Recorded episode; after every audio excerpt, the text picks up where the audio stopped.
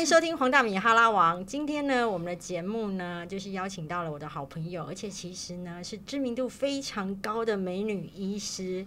那这个美女医师呢，其实在平常上呢，除了分享眼科之外呢，更是被誉为是婆媳界，应该是说媳妇界的救星，因为她常常替媳妇们来发言。就是我们的美女医师黄宥佳，黄医师好，谢谢大米的邀请。就是人哦，如果命够苦的话，就会有一些声音出来。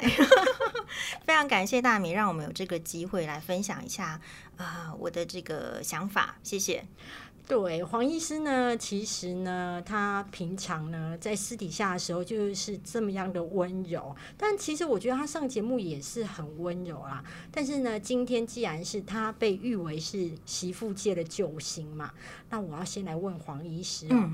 因为你我常常在看你的那个脸书上面啊，可能就会有很多比较啊支持婆婆派的跑来攻击你，那你都是怎么样的心情在应对？我觉得我还是比较佛心。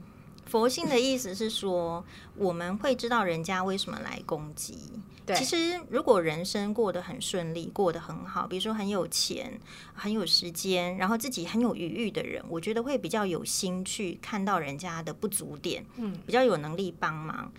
呃，但是如果自己就过得不是那么好，已经很被挤压的时候，有时候会听到稍微跟自己意见不同的看法的时候，他们会很容易压起来。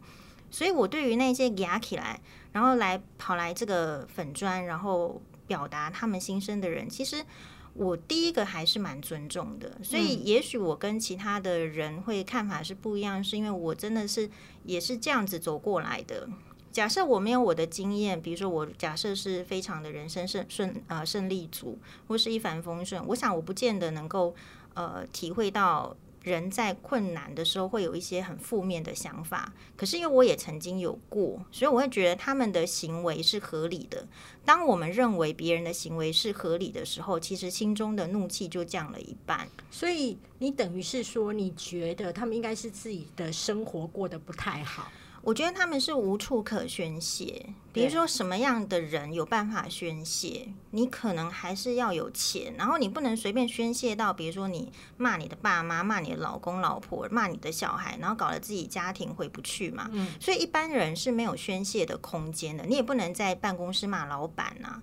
所以其实他们到网络上用一个名称，然后骂他们看不顺眼或是刚好意见相左的人，是他们选择这个发泄情绪最简便的方法。不要钱，所以其实你是觉得包容他们的，所以我是尊重他们这样子的困难，所以会有这样的反应。但是我又跟别人不一样，是我不会说置之不理。也就是说，我尊重你来发言，但是你真的是骂人的话，其实我也蛮会骂人的，我就会骂回去。OK，就说我认为，如果你认同你的行为是可以去骂别人的时候，你就要接受你自己也要被骂。嗯，好，就是互相。所以通常其实我的粉砖，也许一开始会有很多人来挑战，好，超多人来挑战的。而且你的影片，只要你有上节目，下面的留言也都很精彩。是，所以其实如果有挑战，我比较特别的是，虽然我是女生，然后其实我很喜欢摔跤，我很喜欢 说看日本的摔跤吗？我非常喜欢 Inoki，我非常喜欢珠穆，然后就是他就是。我国二的时候就知道他在这个擂台上，对。然后我看他就是从看不懂到看懂，非常的惊奇，什么万字固定技啦，还是歇式固定技，还是后背是锁紧技。然后我就觉得说，一个人在不用怕人家来攻击，他来攻击的时候，你得想办法把自己的就是八般武艺拿出来反攻击。他来想办法把你打倒啊，你就尽量的打倒了再站起来。我的人生其实我是比较喜欢这样，可能跟我看非常多摔跤节目有关系哦。所以你是那一种越挫，你的那个不仅越挫越勇，而且反抗心是会……嗯，这个部分我也有想过。我其实不是越挫越勇，因为有些挫折真的是让你就是会低潮。我只能说我没有时间低潮，我的低潮期非常的短。为什么？因为我有非常重要的事情，比如说我可能就要去赚钱，我可能就要去顾小孩，然后我很清楚的知道，如果我的状况不好，我的小孩就没有依赖，没有依靠。所以其实我蛮要求自己的状态哦。比如说，可能有人会觉得说，我怎么有那么多时间，又看门诊，又看病人，又看又上节目，然后又又在这个对付酸对啊，超多超多那种，就是感觉你是非常非常忙碌。呃，对。然后我还会去吃冰淇淋，然后去吃下午茶。意思是说。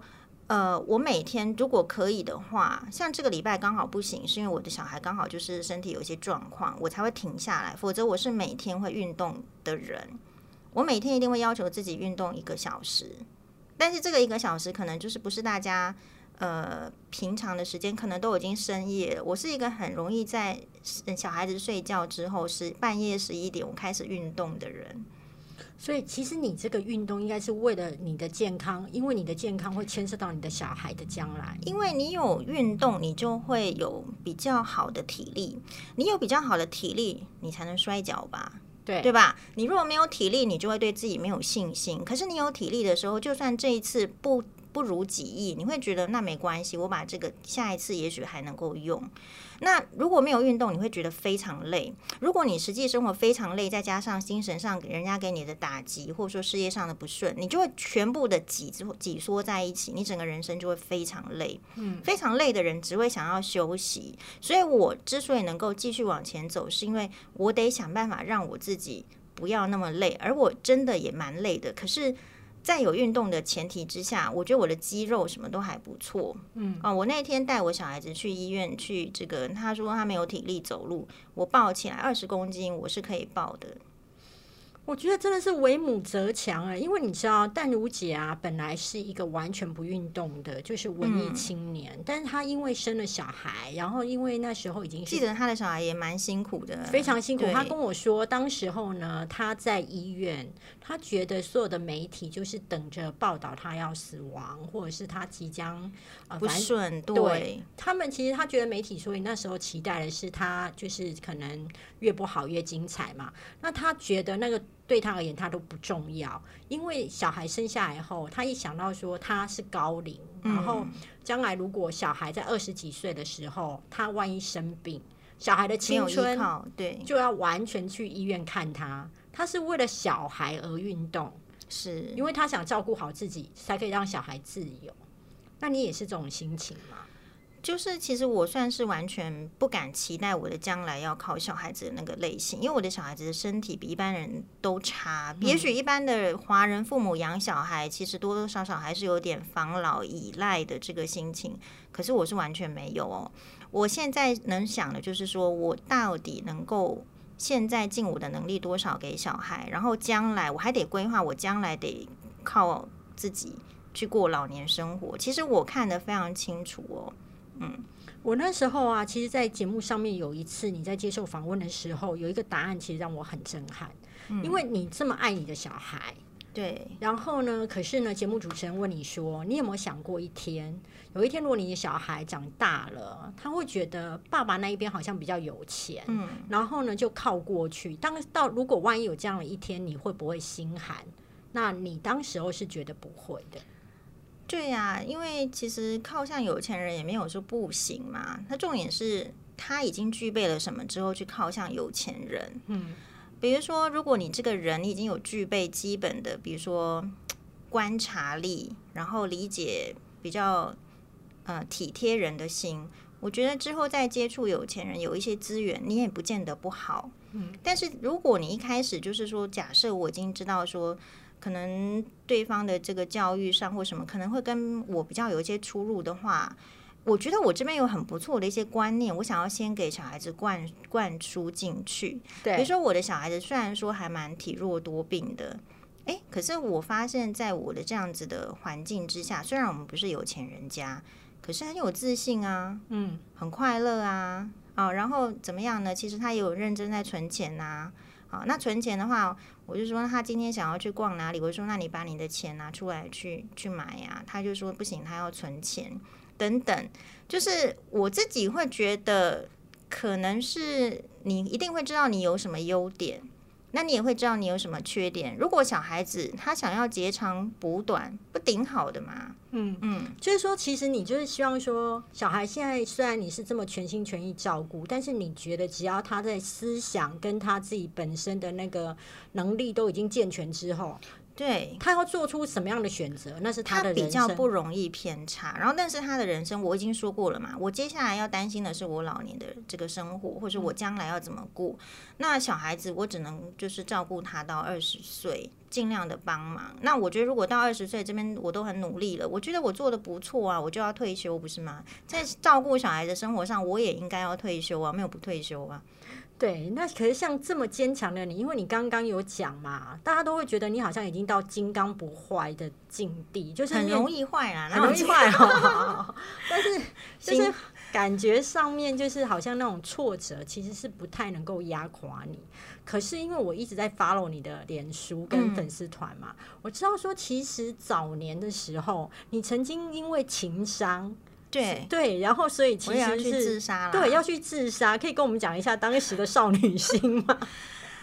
对，就是其实因为交往的很久，然后也真的很确实是很喜欢对方，可是嗯，交往很久，非常喜欢对方，可是说实在，这个前男朋友是我当初自己去追来的。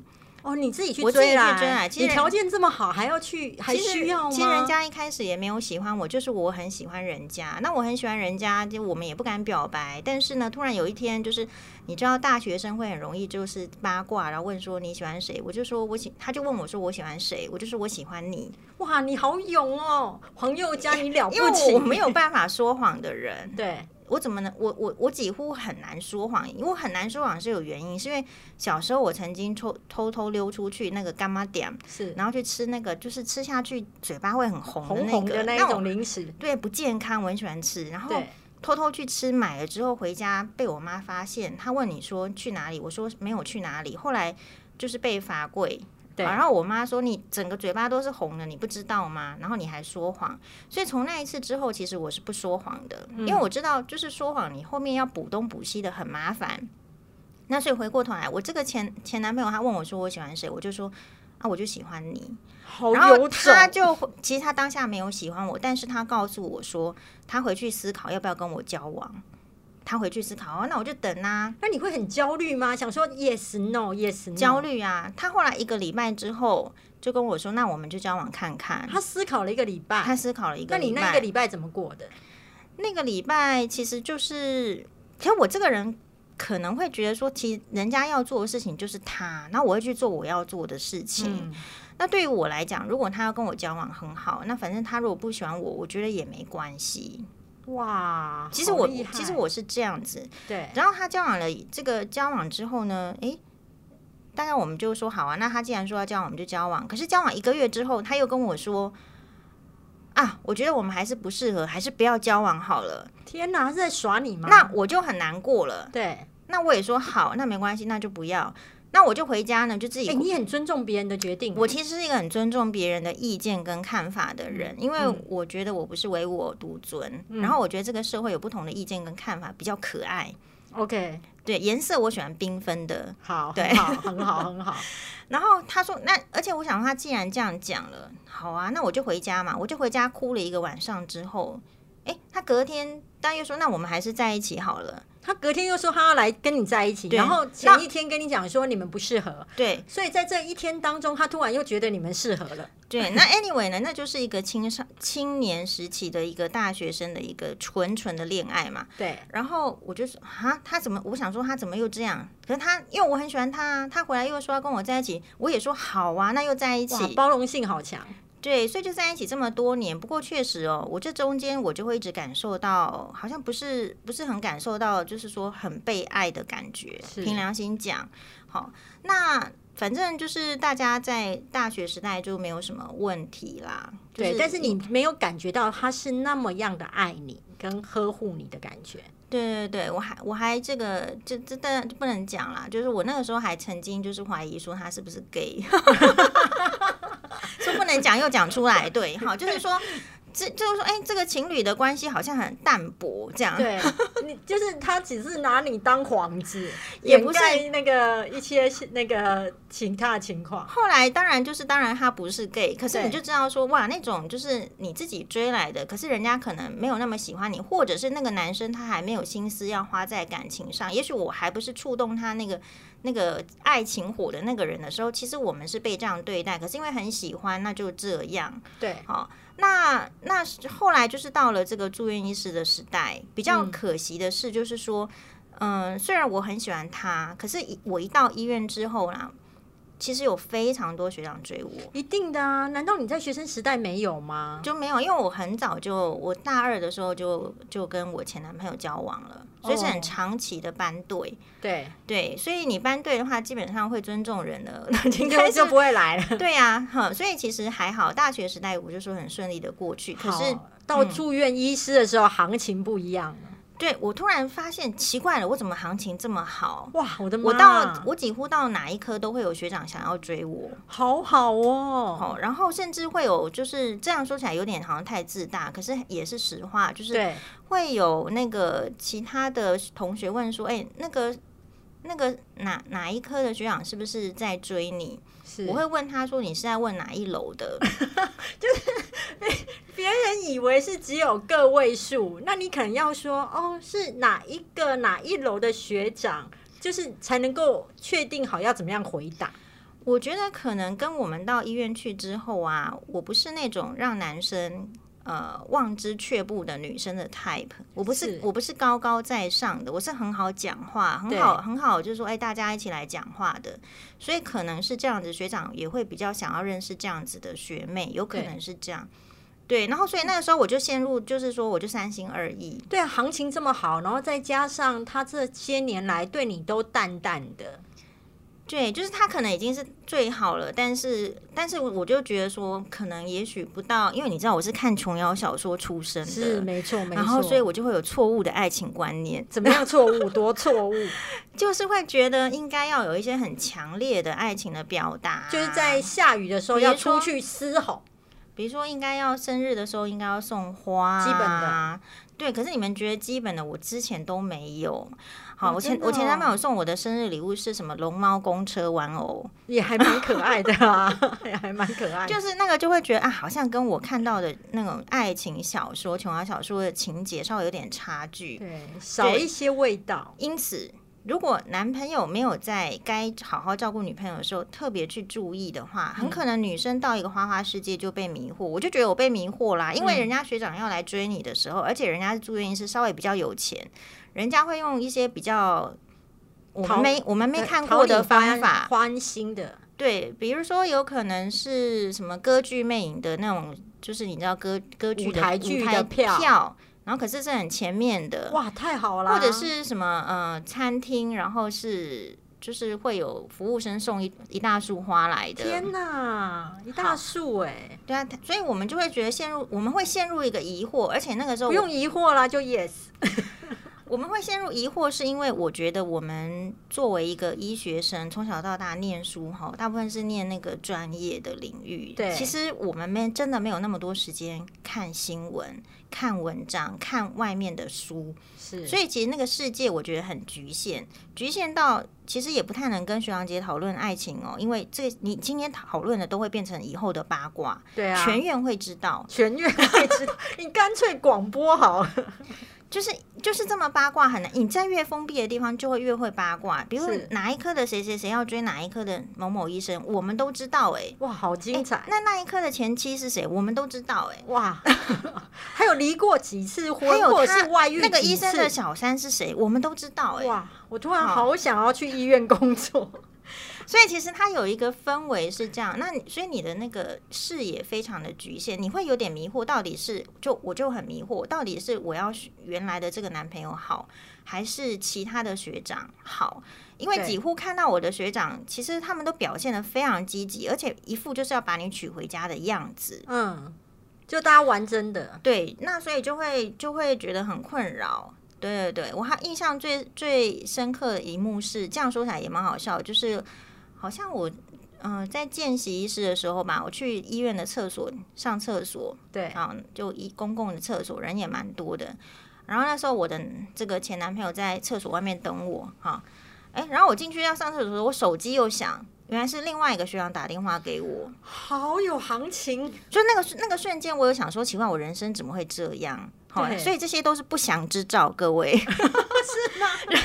对，我好喜欢不祥之兆，所以这些都不祥之兆。然后后来就是，嗯，啊，我记得我后来就是为什么跟这个前男朋友后来就分开了，是因为后来呢。呃，到医院真的很忙，而且我眼科第一年，眼科跟我们以前就是学过的会不一样，是它比较它是比较专的科目，嗯，好，比如说一般的医生，可能大家呃内外妇儿一定都有一些基础了，可是就你如果是到眼科当眼科的住院医师来讲，你对眼科的知识内容知道的太少，对，所以你要很认真。你时间大概一天从早上六七点出现在医院，大概晚上十点才离开，嗯，然后非常的忙，非常累，然后值班，然后压力很大，因为可能是你拿一个镜在头灯戴上去，拿一个这个放大镜在看视网膜，你都不知道自己有没有确定的看到真正要看的东西，对，我是全新的领域，非常新，所以那时候压力也很大，所以就跟前男朋友的那个呃相处时间就很少，那当然他也很忙。然后我就记得，就是有一次是他好像要去纽西兰玩，然后他就打电话给我，在机场。哎，前男朋友在出去玩，在机场打电话给女朋友，这样好像挺好的。对啊，会很开心。你知道那个接到电话的瞬间我在干嘛？我在正坐在急诊的眼科检查室要看病人，所以知道这个电话其实我没有什么特别的，没有心思，我没有心思啦。我就说哦，你要去了，好，我现在要看病人啊，啪挂掉。我可以懂，新闻工作差不多也是这样。对，可是后来现在检讨起来，就是说有必要这样嘛？但是 anyway 就做了，好，所以我们最后一次就是说，我就好像就约出去。然后就约去故宫博物院。好，我这个人对那个中国的文物是有一些兴趣的。对，好，那 anyway 我也是这个被旧思想毒害的人嘛，所以对中国文物有兴趣也是很自然的事情。像我前男朋友就会念我说：“那你怎么不去故宫博物院旁边的这个原住民历史馆看呢？”这样，好，OK。所以他他他很有想法，他很有想法。所以我是因为。呃，如果我今天能够让大家觉得我是一个不错的女生，其实我也会归功于我的前男朋友，他是确实是一个深度啦、广度都比我多很多的人。好，我们就约去要故宫博物院了，就约在那个捷运士林站，再坐公车上去。哎，那一天怎么怎么怎么这样？我又迟到三十分钟，为了要打扮，然后迟到三十分钟逛了之后呢，好啊，就逛啊，就就就逛。那逛了之后呢，后来他。我们要解散的时候，他很生气的跟我讲说：“我都没有去拉他的手。”我为什么会生气这个点？就是说，好像觉得男女朋友应该要有一些亲密的举动。然后我我想说，他也没有来拉我。然后诶，大家交往这么久，然后呃，你也知道不是热恋，已经很很多。然后我想说要去拉他的手嘛。反正 anyway，我那时候没有这个想法。而且我那时候我印象很深刻，是我还生气说：“那你说我没有来拉你的手，你怎么不来拉我的手不就好了？”没错啊，但是这样就吵不完。对，但是我觉得那个就种下一个因，就是后来就是有一段时间是。不联络的，好，那其实大概就是类似有点像分手了吧？对，好，那后来呢，他就去交了这个新的女朋友，而且就很快，大概一年就结婚。哇，对，所以其实我有点不适应，我的不适应是在于，其实我心中一直有这个人，然后所以你看，我心中一直有这个人，我也没办法去考虑其他的学长。我会我会很纠结，因为我其实很念旧。大家知道我其实非常念旧。我我是你看，我刚刚一开始是讲朱木，他是几零年代的人，我听的是邓丽君的歌，我听的歌都是老歌，所以我这个人的本质是很念旧的。而且这个人就一直放在我心里，然后突然他就他就去结婚了。其实他是寄帖子给你，你才知道吗？还是突然耳闻？我当然是从，因为我们是班队，我当然是从这个同学的耳中听到。对，那同学没有很错愕，新娘不是你吗？其实没有错愕啦，大家就是说会，因为其实我就不是有学长追嘛，我也会跟他讲说啊，你如果没有要想要再对我更好，我也就考虑别人了。其实我是很直接的人，非常直接。对，然后所以那时候他有借酒消愁，前男朋友借酒消愁，然后借酒消愁到我们同班同学都不谅解我，对，说怎么我，因为他他这个人很好啊，呃，人缘也很好啊，那我为什么让他这个样子？对。但我那时候也不管同学啊，我想说你们又不是我，你们怎么知道我的感受？好，那所以总而言之就是有点勾勾顶这个这个这样子的情形，这样就是剪不断理还乱的感觉。但是他去结婚之后，你突然觉得很伤心啊？我就是觉得。就是那个时候，那个瞬间，你很喜欢的人，然后你曾经视为是想要共度一生的对象，就这么跑走去跟跟别人结婚了。我觉得任何人可能都不是很能接受吧。我我印象很深刻，那时候难过到就是眼泪都会掉下来，然后在开刀房，呃，其实会被影响到心情，我还因此被针扎。被针被针扎在医护人员里面是一个很严重的事情，因为你不知道那个病人有没有艾滋病，有没有 A 肝病。OK，对，所以嗯，不过有这样的经历之后，我后来就，所以大家可能问我说，为什么我会情绪的转换会比较快？因为我知道，如果你不够快，你就会伤害到自己。像我是这个工作的，我今天跟你吵架，我下一分钟我要看病人啊。我病人还是最优先吧，要做到对吧？所以其实我是这个事件之后，其实我不太容易被一件情绪卡在那里很久，因为我知道如果我状态不好，那我接下来损失会很大。可是当时你这么伤心的时候，其实你是有打算就是去跳河还是？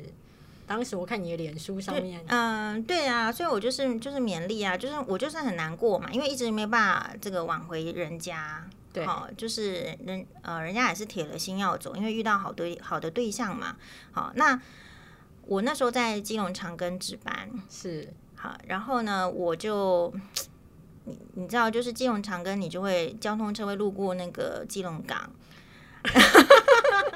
所以，如果不小心是路过淡水河，你的目标就是淡跳淡水河。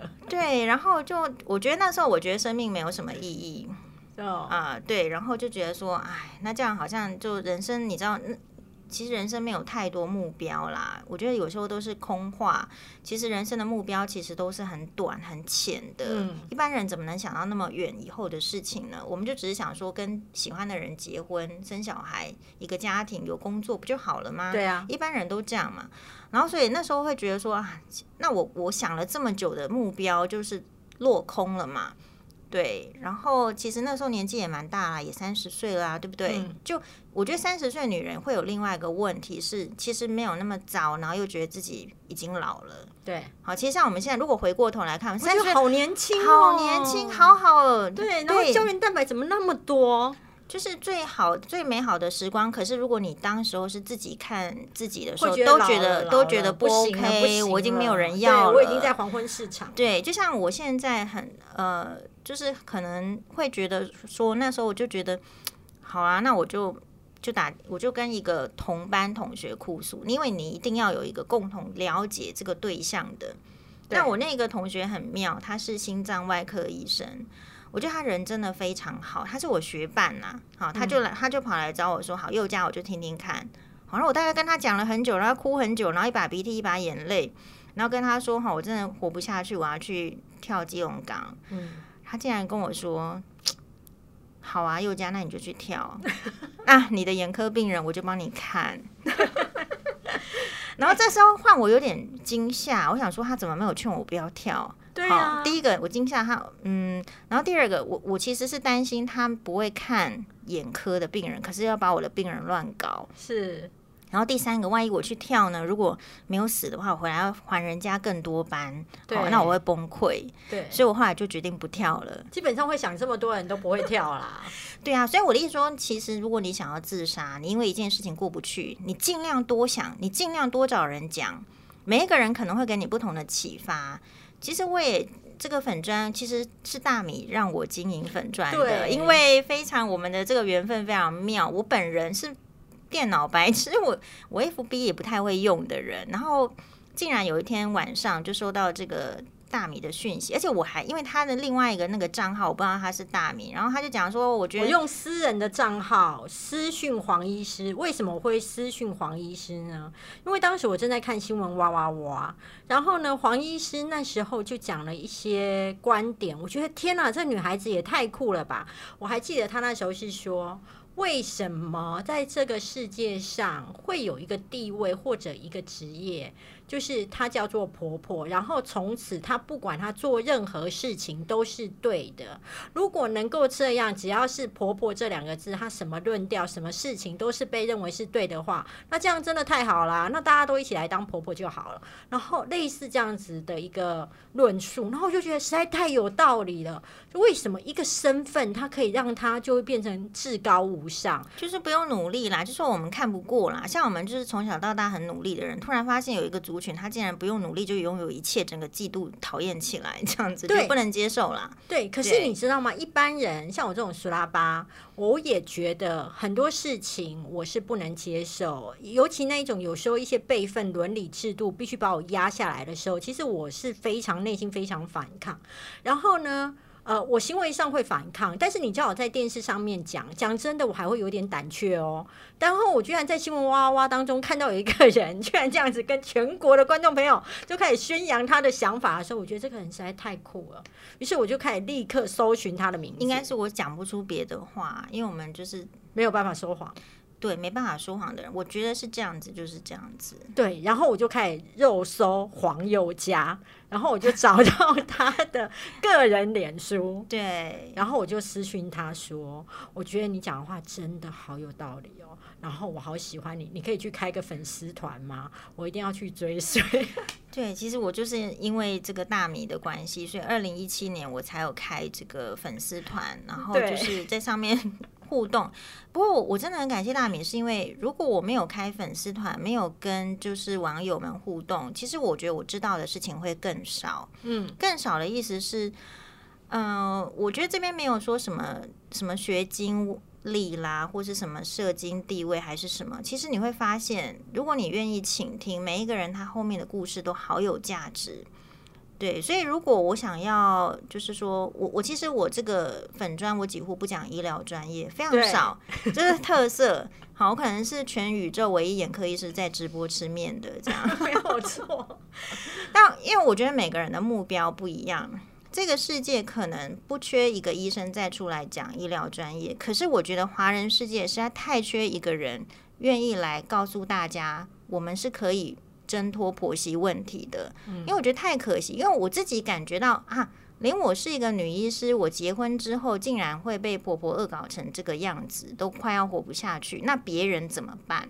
所以我一旦有这个能力冲出来之后，其实我想要让更多人知道，说你你其实是有伙伴的，你是有同伴的。那你你不要把你现在的这种窘境啊，你把它看得太。太低潮，就是大家可以忽然互相出来讨论，你知道吗？其实有一件事情我一直没有跟你讲，是有人去这个传这个 YouTube 给你，对不对？有很对，哎，你好聪明哦，因为我觉得我跟你讲，我怕你觉得，哎。怎么会这样？就是我的粉砖，嗯，大部分都充满了爱与和平。对，然后，然后呢？可是我就会收到有人就是对你指证莉莉一大堆影片什么之类，然后要我看一下，说你不知道的黄宥嘉的真面目什么之类的。是，然后因为是私信贪婪的黄宥嘉之类的，对对对之类。但因为我完全不去点，因为你知道人生。你本来就一定会有立场，你不可能不选边站。那我非常清楚，这一位陌生的网友不是我要选边站的人，哦，所以我立刻把它变成垃圾讯息，我看都不看。因为你要知道一件事情。你要永远去确定你是要跟哪一方当朋友，你不可能是两面讨好的。你两面讨好，到最后你会发现你两面都讨好不了。是，所以我在当下我就觉得说，哎，黄宥嘉是我朋友，这个陌生人他说什么我不想听，然后我就把他 delete 掉了，对不对？那他非常有毅力，他发现我都不理他，他就到前台去留言了。嗯，那我也非常有毅力，我就把他全部删了。因为这是老娘的地盘，好不好？对，因为我觉得这种垃圾言论，你没有必要再让其他我的粉丝看了，也会觉得说啊，这个世界是不舒服的。对，应该是说啦，我觉得，呃，会有一个悲伤的，或者是说比较冲击的故事的背后，一定都有很多人没有办法理解的状况。然后，我觉得。确实哦，每个人的解读是不一样的。比如说，我可能觉得我是不错的，我是做的好的，对。可是可能前夫或是前夫家的人，可能觉得他们才是最好的。嗯，对。那所以我觉得这个就是女生很难冲破那个婆媳问题，还有婚姻问题的一个根本原因，就是因为你给人共啦。哦，对啊，好，真的。你哪跟人共的时尊，你就不敢做一些事情；你哪跟人共的时尊，你就会觉得好啦，我就妥协。可是其实，我认为我们女生没有那么多能力跟别人妥协。嗯，我们只能跟自己妥协。我们跟自己妥协的意思是说。啊，要赚钱的时候就要去赚钱，要顾身体的时候就要顾健康，这个就是已经跟自己妥协，不能任性，这两个绝对不能任性，要好好赚钱，好好顾健康，好好顾自己。可是对其他人，我们难道不能任性一点吗？对于那些想要来攻击你的人、恶意的抹黑的人，那我们就任性啊。比如说，它里面有一则，就是我自己是不会点进去看，但是它标题丢出来就会看到，他说黄宥嘉买。名牌包包跟买菜一样，有我好像有看到对，就是会有它的标题会，它会有很多耸动的标题。对，可是我心里在想说，其实买名牌包包跟买菜我都很少，所以其实每个人的那个观点跟那个解读不一样。我想对方是要说我们是很奢华、很贪婪的，然后是一直买名牌包包的，等等等。我觉得话哈，他们说他们会需要负责，就是说你可以去说别人坏话，反正你的因果又不是我承受。可是我要知道我的时间跟精力要花在哪里，对。我相信，其实很多我的粉丝其实都还蛮喜欢黄宥嘉医师的。谢谢大家。常常就是在我的粉丝团下方说：“哎，大明，你怎么还没有去找黄宥嘉医师一起来录一集？” 他今天就来录了。但是我要在这边预告大家，因为其实黄宥嘉医师的想法跟他的就是一些。比较理性的论述呢，是很值得大家学习。但因为我今天只能够请黄医师拨时间来跟我录一集，但是呢，我要跟大家讲一个好消息，因为黄医师，你是不是要开 podcast？对啊，如果大米教我的话，谢谢大米。我觉得大米真的是我人生中的贵人，因为我们就是也是大米这样这样砥砺我啦，我才想说可不可以帮更多的人。对。就是大家互相啦，而且有时候就是个性上面就还蛮合的，就是都比较直接的人，然后就是也都是讲实话的人。所以呢，如果未来呢，就是我的粉丝想要听到更多黄宥嘉医师的开示，或者是了解到说要怎么样面对别人打击的时候，在那个情绪上面要瞬间如何抽离，或者是要怎么样的去做对抗，那记得要在 p o c k e t 上面去搜寻黄宥嘉三个字是找得到的吗？哎，不确定啊。我我目前把那个 podcast 的名称定义成这个，想要设成这个黄宥嘉的哇哇哇观点，这样可以。这样子的话就可以搜寻得到。那假设，所以黄宥嘉就搜寻得到，对，就搜寻得到。然后记得要放你的照片。OK OK。然后如果假设说呢，黄医师后来呢决定呢把名字改一改，没关系，那你就是去。黄医师的粉丝团，你就是可以随时掌握到他的更新的最新的动态，而且他收听到他最精彩的言论。那我们今天就先谢谢黄医师，谢谢大米，真的很感谢，谢谢大家，谢谢大家，谢谢。